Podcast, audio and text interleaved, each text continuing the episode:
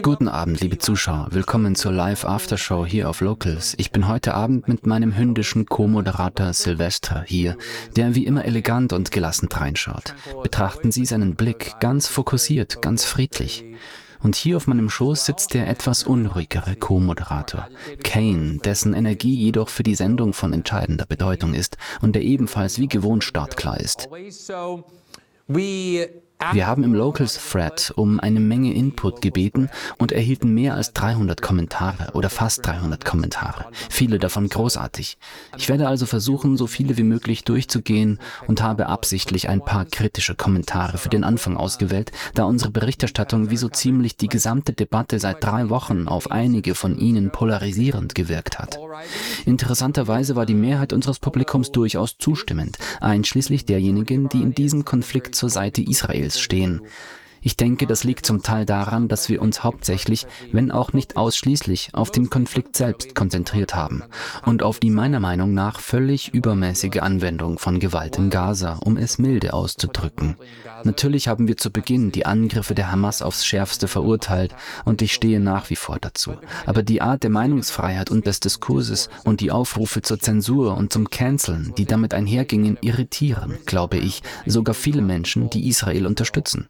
Und so versuchen wir immer, das zu einem verbindenden Element unserer Sendung zu machen, den Glauben an den freien Diskurs und die Bedeutung der freien Meinungsäußerung. Lassen Sie mich also mit einem kritischen Kommentar von Frohmann beginnen, der sagt, Glenn, können Sie bitte fair sein und auch andere Leute der Rechten nennen, die nicht nach Zensur verlangen? Es gibt so viele von uns und Sie wählten absichtlich die Spinner aus, die für jede Art von Schwachsinn stehen. Denken Sie darüber nach. Nikki, Tim und Ron sind verdammte Neokonservative, die den Krieg lieben und ich würde erwarten, dass sie zu so ziemlich allem eine abscheuliche Einstellung haben. Ich weiß, dass dieses Thema in jedem das Schlimmste hervorruft. Ich werde es nie verstehen, aber sie schüren das Feuer des Hasses, indem sie jeden auf der Rechten als Lügner und Heuchler bezeichnen. Sehen Sie Ihr Verhalten an. Ich sehe, wie Sie sich vor meinen Augen verändern. Zunächst einmal haben wir, glaube ich, von Anfang an sehr sorgfältig festgehalten und ich habe zumindest bei mehreren Gelegenheiten darauf hingewiesen, dass es wichtige Persönlichkeiten auf der Rechten gibt, die Israel unterstützen, aber nicht für das Canceln und Zensur sind. Eine der bekanntesten Auseinandersetzungen fand statt, als Vivek Ramaswamy den Versuch anprangerte, Studenten zu entlassen, die sich pro-palästinensisch geäußert hatten. Daraufhin griff Megan Kelly Vivek an und sagte, ihre Äußerungen sind ekelerregend, ich halte diese Leute für Anhänger von Terroristen und wenn sie Anhänger von Terroristen und der Hamas-Fans einstellen wollen, steht ihnen das frei, aber der Rest von uns normalen Menschen wird das nicht tun. Daraufhin schaltete sich Candace Owens in diesen Thread ein, um Megan Kelly zu antworten. Er nannte sie im Wesentlichen eine Heuchlerin, weil sie Zensur und Cancel Culture unterstützt. Das ist genau die Art von Dingen, die die amerikanische Rechte getan hat. Wir haben diesen Austausch in unserer Sendung gezeigt und ich habe Candace Owen und Vivek bei mehreren Gelegenheiten als Beispiele für wichtige konservative Stimmen erwähnt, die so ein Verhalten nicht an den Tag legen. Außerdem haben wir gerade eine Sendung ausgestrahlt, bezahlt, wobei dieser Kommentar, glaube ich, heute gepostet wurde und fairerweise gesagt man nicht wusste, dass wir gerade eine konservative Stimme zu Gast hatten, einen konservativen Experten und Autor Brad Palumbo, der Ron DeSantis vehement verurteilt hat.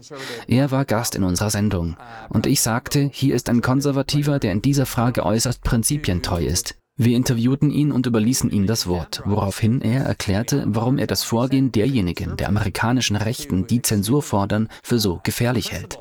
Wir konnten also gerade einen Konservativen interviewen, der dies nicht fordert, um deutlich zu machen, dass es nicht nur um die amerikanische Rechte geht. Und ich denke, ich war sehr vorsichtig, sehr umsichtig, nicht die gesamte amerikanische Rechte über einen Kamm zu scheren. Es handelt sich um einige der Leute der amerikanischen Rechten und ich möchte, dass diese Spaltung der amerikanischen Rechten verstanden und wahrgenommen wird. Ich wünsche nicht, dass der Eindruck entsteht, dass jeder in der amerikanischen Rechten zur Zensur aufruft, zum Teil, weil das nicht stimmt, wie dieser Kommentator richtig bemerkt, aber auch, weil ich möchte, dass die Menschen der Rechten dies erkennen. Und rechts zu sein bedeutet nicht, dass man zur Zensur von pro-palästinensischen Äußerungen aufrufen muss. Man kann Israel unterstützen und trotzdem für Meinungsfreiheit einstehen. Ich möchte, dass diese Menschen ein Beispiel abgeben, von dem ich hoffe, dass andere ihm folgen werden. Ich denke, es ist schwierig, um es milde auszudrücken, Personen wie Nikki Haley, Tim Scott und Ron DeSantis, die Spinner als im Grunde nur marginalisierte Personen zu bezeichnen. Nikki Haley war acht Jahre lang Gouverneurin von South Carolina und ist zwar keine Spitzenkandidatin für die Präsidentschaftswahlen, aber sie ist jemand, der zu den Spitzenkandidaten gehört. Sie war auch die Botschafterin von Präsident Trump bei den Vereinten Nationen. Tim Scott ist derzeit ein republikanischer Senator aus South Carolina und Ron DeSantis ist Gouverneur von Florida. Und in so ziemlich jeder Umfrage liegt er mit Vivek auf dem zweiten oder dritten Platz. Ich glaube also nicht, dass ich hier einen Spinner auswähle. Ich glaube nicht, dass ich nach obskuren Figuren auf der Rechten greife. Diese Figuren sind repräsentativ für einen Teil des amerikanischen Konservatismus, den Teil, der neokonservativ ist. Vielleicht habe ich nicht genug getan, um diese Spaltung zu betonen, aber ich glaube, ich habe sehr bewusst darauf geachtet, weil ich das Gefühl habe, dass es in meinem Interesse liegt. Das heißt im Interesse meiner Redefreiheit. In dem Maße, in dem wir das nicht geschafft haben, haben wir heute Abend bewusst einen konservativen Auftritt gewählt, um zu zeigen, wie man konservativ sein und trotzdem die Redefreiheit unterstützen kann. Ich muss allerdings sagen, dass es mich gestört hat, und es sind nicht nur diese Politiker. Ich meine, es gibt auch Experten und Journalisten. Dave Rubin war eines meiner Beispiele, und es gab andere einflussreiche Persönlichkeiten wie Barry Weiss, die man als Neocons bezeichnen kann. Ich stimme zu, dass sie das sind, aber es gibt auch einflussreiche Persönlichkeiten der Rechten, die den Kampf für die Meinungsfreiheit und gegen die Zensur angeführt haben, und es war sehr beunruhigend zu sehen, wie sie diese Prinzipien in so eklatanter Weise verletzen und zu Befürwortern der Zensur wurden, da ihre Treue zu Israel mehr Gewicht hatte als ihre Prinzipien.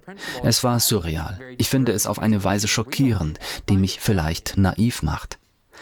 Andere Neokonservative wie Josh Hawley erklärten ebenfalls, das FBI solle gegen Leute ermitteln, die anscheinend Hamas-freundlich eingestellt sind. Es ist also nicht nur auf den neokonservativen Flügel beschränkt, sondern es gibt sicher auch Leute der Rechten, die nicht nur die Zensur nicht unterstützen, sondern auch Israel nicht unterstützen oder meinen, die Vereinigten Staaten sollten sich um ihre eigenen Angelegenheiten kümmern und sich aus dieser Sache heraushalten. Es gibt also eine Spaltung der Rechten in diesen Fragen. Und ich glaube, eine unserer Sendungen trug einmal den Titel Die Spaltung der Rechten, wenn ich mich nicht irre. Jemand kann das überprüfen. Ich verstehe Ihren Standpunkt und ich hoffe, dass wir, sofern wir uns heute Abend dazu geäußert haben, zur Korrektur beigetragen haben. Hier ist ein Kommentar von eCrease One, der eigentlich schon vor ein paar Tagen abgegeben wurde. Ich wollte ihn gestern Abend und beim letzten Mal von Locals ansprechen, aber ich hatte keine Zeit. Hier also ist der Kommentar und auch die Kritik. Zitat. Sie haben viele berechtigte Kritikpunkte an Mitgliedern der Pro-Israel-Gemeinschaft geäußert. Die pauschalen Anschuldigungen, dass Palästina Befürworter für die Hamas sind. Die Versuche, Kritiker Israels zu annullieren und zu zensieren. Und die Entmenschlichung der Zivilbevölkerung in Gaza. Ich bin der Meinung, dass Sie den Eindruck erwecken, dass die Mehrheit der Israel-Befürworter so handelt, was meiner Meinung nach nicht zutrifft. Aber die Kritik ist sicherlich berechtigt. Also noch einmal. Ich glaube nicht, dass ich jemals gesagt habe, dass die Mehrheit der Israel-Befürworter jedermann beschuldigt, die Hamas zu unterstützen oder die Zivilbevölkerung des Gazastreifens zu entmenschlichen oder zu zensieren. Dennoch ist es dieser anderen Kritik ähnlich. Ich nehme also zur Kenntnis, dass ich mich vielleicht nicht klar genug ausgedrückt habe, dass es nicht alle Konservativen sind, die so handeln, aber sicherlich gibt es einflussreiche Vertreter. Ich habe mich sehr bemüht, nicht einfach obskure Leute zu finden und den Eindruck zu erwecken, sie seien repräsentativer oder bedeutender als sie sind. Ich versuche mich mit Leuten zu beschäftigen, die einflussreiche Plattformen haben, die bekannt sind und deren Meinung von einer großen Zahl von Menschen angehört wird. Und ich denke, es gibt viele einflussreiche Menschen, die sich all dieser Dinge schuldig gemacht haben. Aber auch hier gilt, wenn ich nicht ausreichend darauf geachtet habe, diese Unterscheidung deutlich zu machen, ist das ein berechtigter Vorwurf.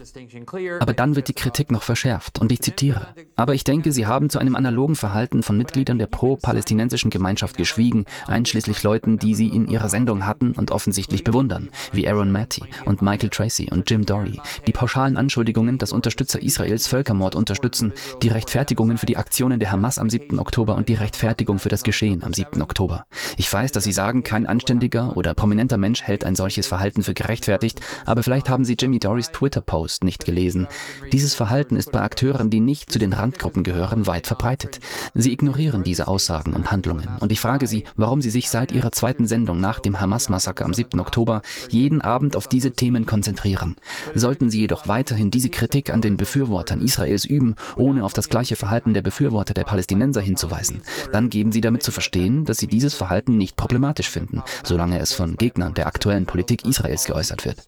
Und wenn das der Fall ist, äußern Sie es einfach. Ich halte mich nicht für moralisch minderwertig oder weniger gebildet als Aaron Matty, Michael Tracy oder Jim Dory. Ich finde Ihre selbstgefälligen Urteile über die Befürworter Israels höchst beleidigend. Wir wären Unterstützer von Völkermord und ethnischer Säuberung oder wir seien von Propaganda beeinflusst. Lassen Sie mich also mit Folgendem beginnen. Gleich zu Beginn wurde versucht, Menschen, die Israel kritisierten oder sogar versuchten, diesen Hamas-Anschlag in einen größeren Zusammenhang zu stellen, indem sie darauf hinwiesen, dass Israel die Verantwortung dafür trägt, mit Menschen gleichzusetzen, die pro Hamas oder Unterstützer sind. Das geschah, indem man sich auf extrem obskure und marginale Leute konzentrierte, wie zum Beispiel einen Mann auf einer DSA-Kundgebung, der sich auf widerliche Weise über die Hipster lustig machte, die als Geiseln genommen wurden und sagte, oh, ich bin sicher, denen geht es gut. Und dann gab es eine Black Lives Matter-Gruppe, die den Gleitschirmflug feierte und verherrlichte und sich dann später entschuldigte. Außerdem gab es einen Assistenzprofessor, der noch nicht einmal einen Lehrauftrag hatte, der so etwas sagte wie oh, so sieht Widerstand aus oder so sieht Dekolonisierung aus. Ich versuchte zu verdeutlichen, dass der Grund für die Konzentration auf diese Art von Leuten, deren Namen niemand kennt, um aufzuzeigen, dass sie die Hamas feiern oder verteidigen, darin liegt, dass niemand mit einer tatsächlichen Plattform dies wirklich tut. Niemand im Kongress unternahm dies, einschließlich wahrscheinlich Rashida Tlaib und Ilham Omar, die pro-palästinensischen Stimmen. Ilhan Omar hat in ihrer ersten Erklärung die Hamas scharf verurteilt. Und auch Rashida Tlaib hat nichts gesagt, was eine Unterstützung der Hamas rechtfertigen würde. Selbst wenn sie es getan hätten, würden sie immer noch zu den Randgruppen im Kongress gehören. Aber niemand im Kongress war für die Hamas oder hat die Hamas befürwortet. Keine wichtige Person mit einer einflussreichen Meinungsplattform bei der New York Times, der Washington Post oder einem anderen Netzwerk behauptete dies und kein wirklich unabhängiger Journalist mit einer wichtigen Plattform war der Ansicht, dass das Vorgehen der Hamas gerechtfertigt sei. Ich verfolge den Twitter-Stream von Jimmy Dore nicht wirklich oft. Ich glaube, er meldet sich nicht häufig zu Wort. Er benutzt Twitter nicht oft. Ich bin nicht vertraut mit den Äußerungen von Jimmy Dore auf Twitter.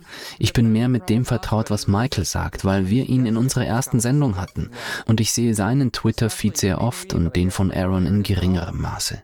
Ich glaube nicht, dass sie die Hamas verteidigt haben, aber ich glaube auch nicht, dass dieser Kommentar das andeuten will. Ich denke, dieser Kommentar deutet darauf hin, dass vor allem Jimmy, aber wohl auch Michael und Aaron unterstellen, dass alle Unterstützer Israels Unterstützer von Völkermord und ethnischer Säuberung sind, dass ihnen Gaza gleichgültig ist oder dass sie von Propaganda beeinflusst sind. Und ich will einräumen, dass ich nicht der Auffassung bin, dass Michael sich dessen schuldig gemacht hat. Tatsächlich war Michael wie immer sehr unparteiisch. Er stürzt sich einfach hinein, ohne die geringste Rücksicht darauf zu nehmen, auf wessen Seite er steht. Und er hat Personen der Linken oder pro-palästinensische Unterstützer, die seiner Meinung nach in ihrer Rhetorik zu weit gegangen sind, ziemlich scharf verurteilt. Er berichtete über einen Marsch, einen pro-palästinensischen Marsch in Manchester in Großbritannien und wies darauf hin, dokumentierte, dass er viele der Leute dort interviewte und viele von ihnen unterstützten tatsächlich die Hamas oder waren sehr hasserfüllt gegen Israel und allen Israelis. Ehrlich gesagt habe ich das nicht beobachtet.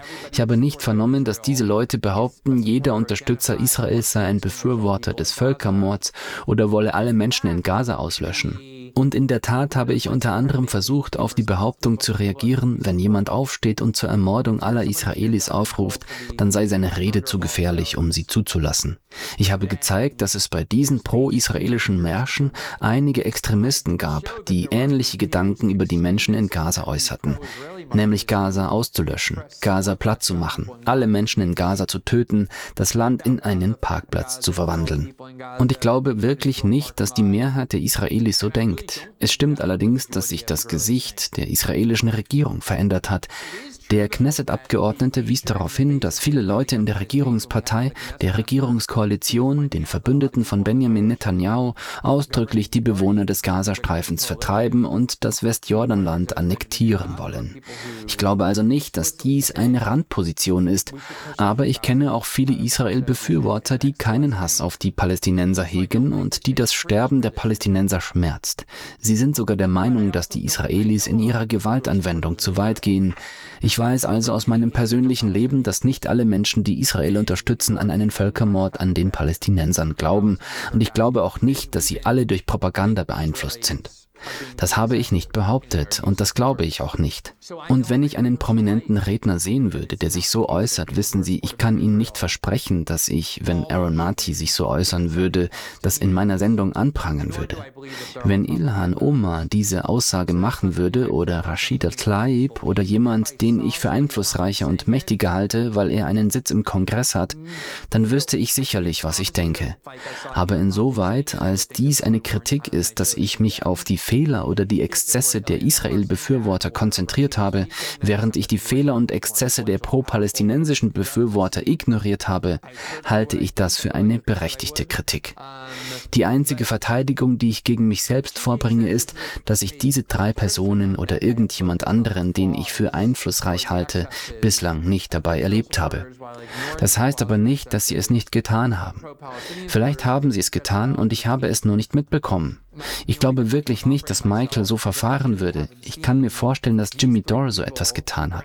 Ich kann mir vorstellen, dass Aaron Matty, der meiner Meinung nach normalerweise sehr vorsichtig ist, aber nichtsdestotrotz die Positionen, die er vertritt, sehr standhaft verfolgt, ebenfalls solche Dinge sagt.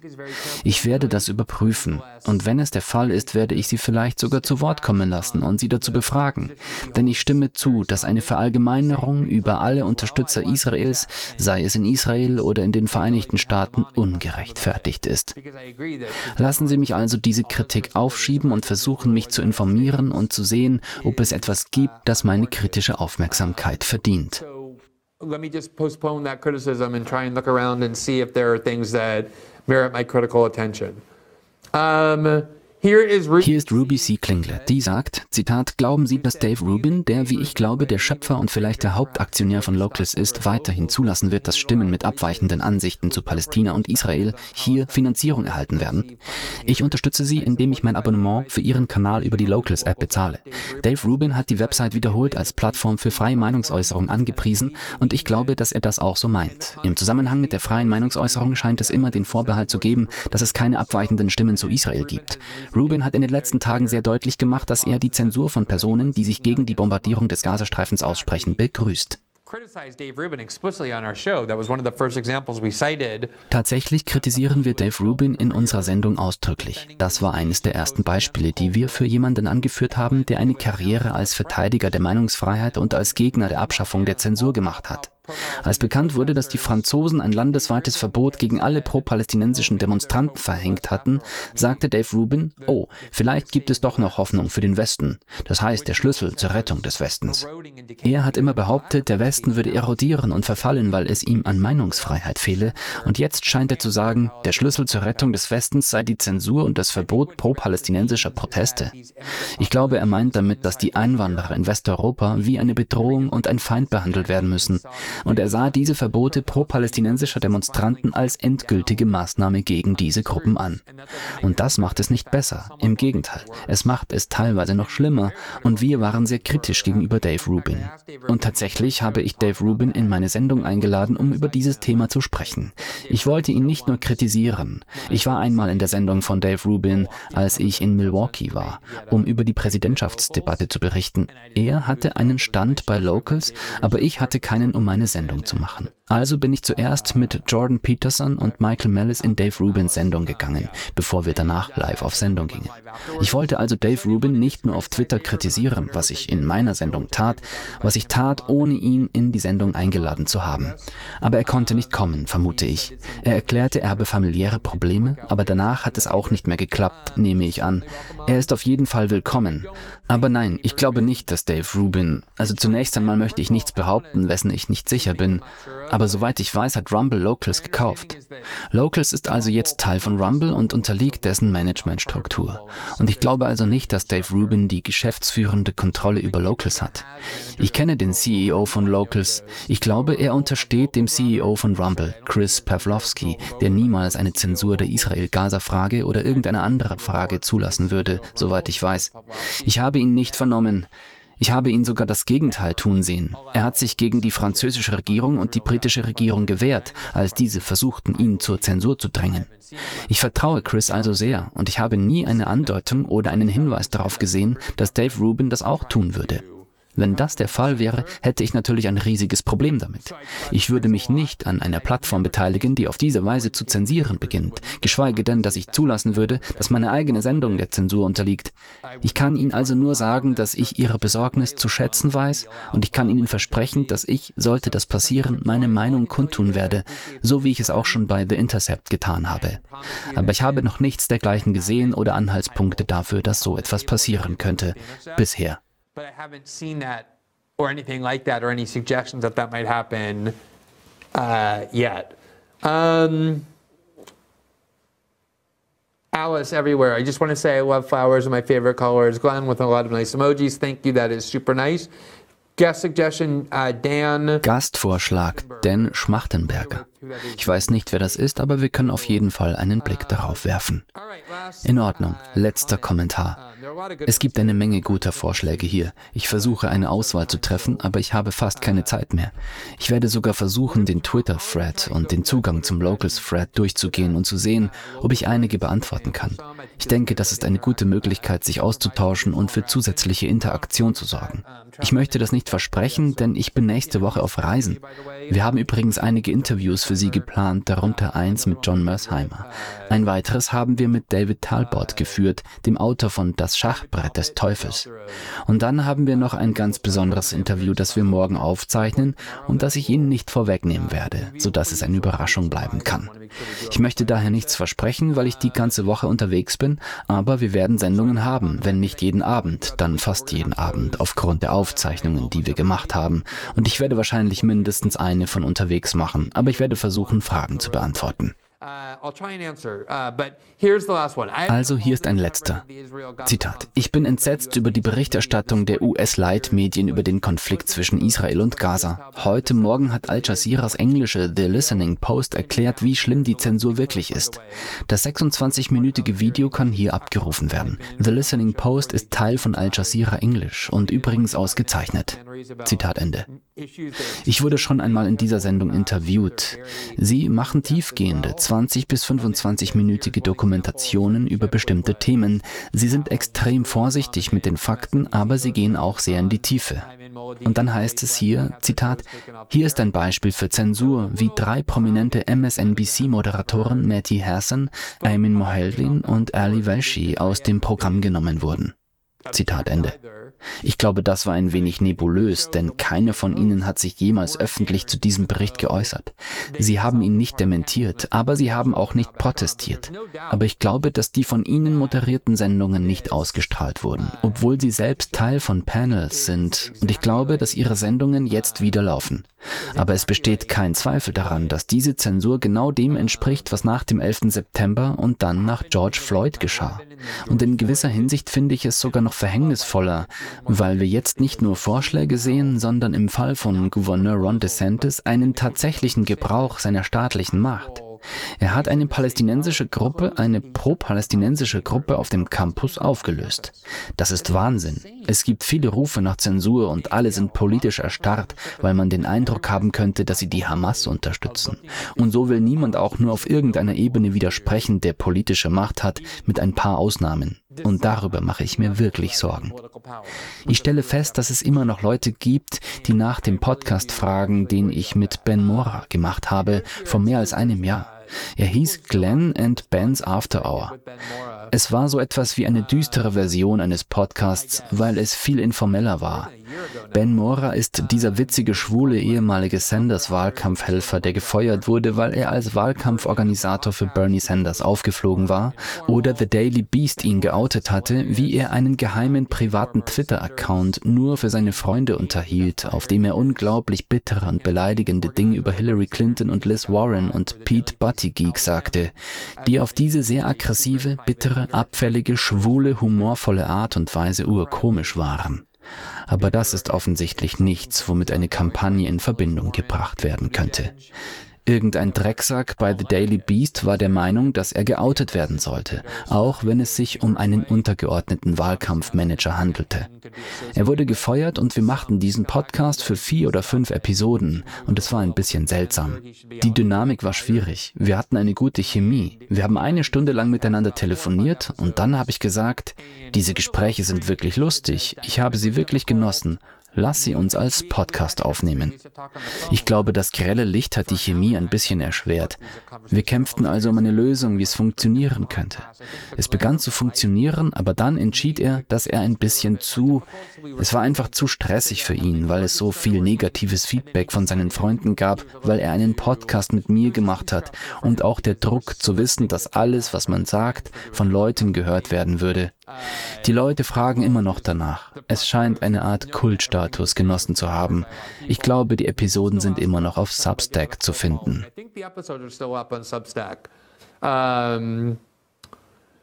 Oh, oh gut, die Person, der ich geantwortet habe, eCrease One, sagte gerade, ich habe versucht, dies zu posten, aber ich sehe es nicht. Deshalb möchte ich dir von ganzem Herzen für deine aufmerksame Antwort danken. Diese Antwort bedeutet mir sehr viel, weil ich so ein großer Fan bin. Ich muss nicht in allem mit Ihnen übereinstimmen und es ist wahrscheinlich das Beste, wenn ich es nicht tue.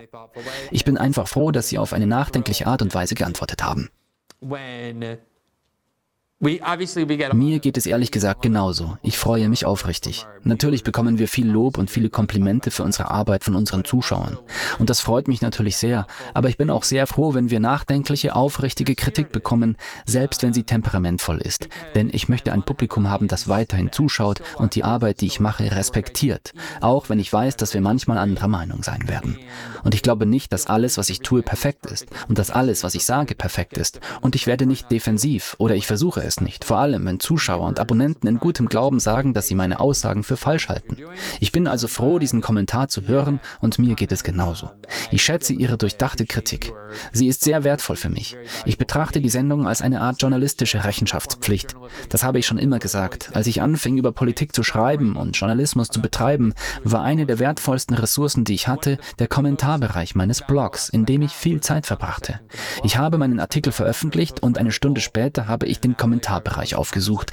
Dort gab es oft Unterstützer, Leser, die sagten, oh, ich glaube, du hast hier einen Fehler gemacht. Oh, dieses Argument hat nicht so viel logische Gültigkeit, wie sie annehmen. Oder es gibt eine Beweislücke in dem, was sie sagen. Oder dieser Artikel, den sie zitiert haben, ist nicht wirklich stichhaltig. Und sehr oft hatten sie recht. Das hat meine Arbeit als Journalist gestärkt. Ich bin vorsichtiger geworden. Es machte mich gründlicher. Oftmals habe ich sie korrigiert. Ich habe also schon sehr früh gelernt, mich bei Kritik nicht zu wehren, sondern sie als Vorteil und Wert zu sehen. Natürlich sind Kritiken, die böswillig sind, die einem nur sagen, dass man schlecht ist, nicht sehr wertvoll. Aber diejenigen, die sich die Zeit nehmen, um ihre Kritik in gutem Glauben an die eigene Arbeit zu äußern, sind sehr wertvoll. Nun gut, machen wir Schluss für heute. Wir sind sehr dankbar für Ihre Anmerkungen, die Leute uns aus diesem Grund abgeben. Ich halte das für einen wirklich wichtigen Teil unserer Arbeit hier. Ich danke Ihnen also aufrichtig für die Unterstützung unserer Gemeinschaft, für Ihre Teilnahme daran. Wir hoffen, Sie morgen Abend um 19 Uhr wiederzusehen. Wir werden die meiste Zeit der nächsten Woche Sendungen haben, wenn nicht sogar die ganze nächste Woche, obwohl ich auf Reisen bin. Wir sind morgen Abend um 19 Uhr wieder da. Natürlich werden wir nächste Woche keine Locals Show haben, weil ich auf Reisen sein werde. Aber in der darauffolgenden Woche sind wir am Dienstag und Donnerstag wieder zu unserer normalen Zeit da. Vielen Dank und noch einen schönen Abend. Der Clip, den Sie gerade gesehen haben, stammt aus der Live Aftershow, die wir auf Locals exklusiv und für unsere Locals-Abonnenten machen. Die Live Aftershow wird jeden Dienstag und Donnerstagabend direkt im Anschluss an unsere Live System Update Show auf Rumble ausgestrahlt, die für alle frei zugänglich ist. Um unserer Locals Community beizutreten, klicken Sie einfach auf die Beitrittsschaltfläche unter jedem Video auf unserer Rumble-Seite oder auf den unten stehenden Link.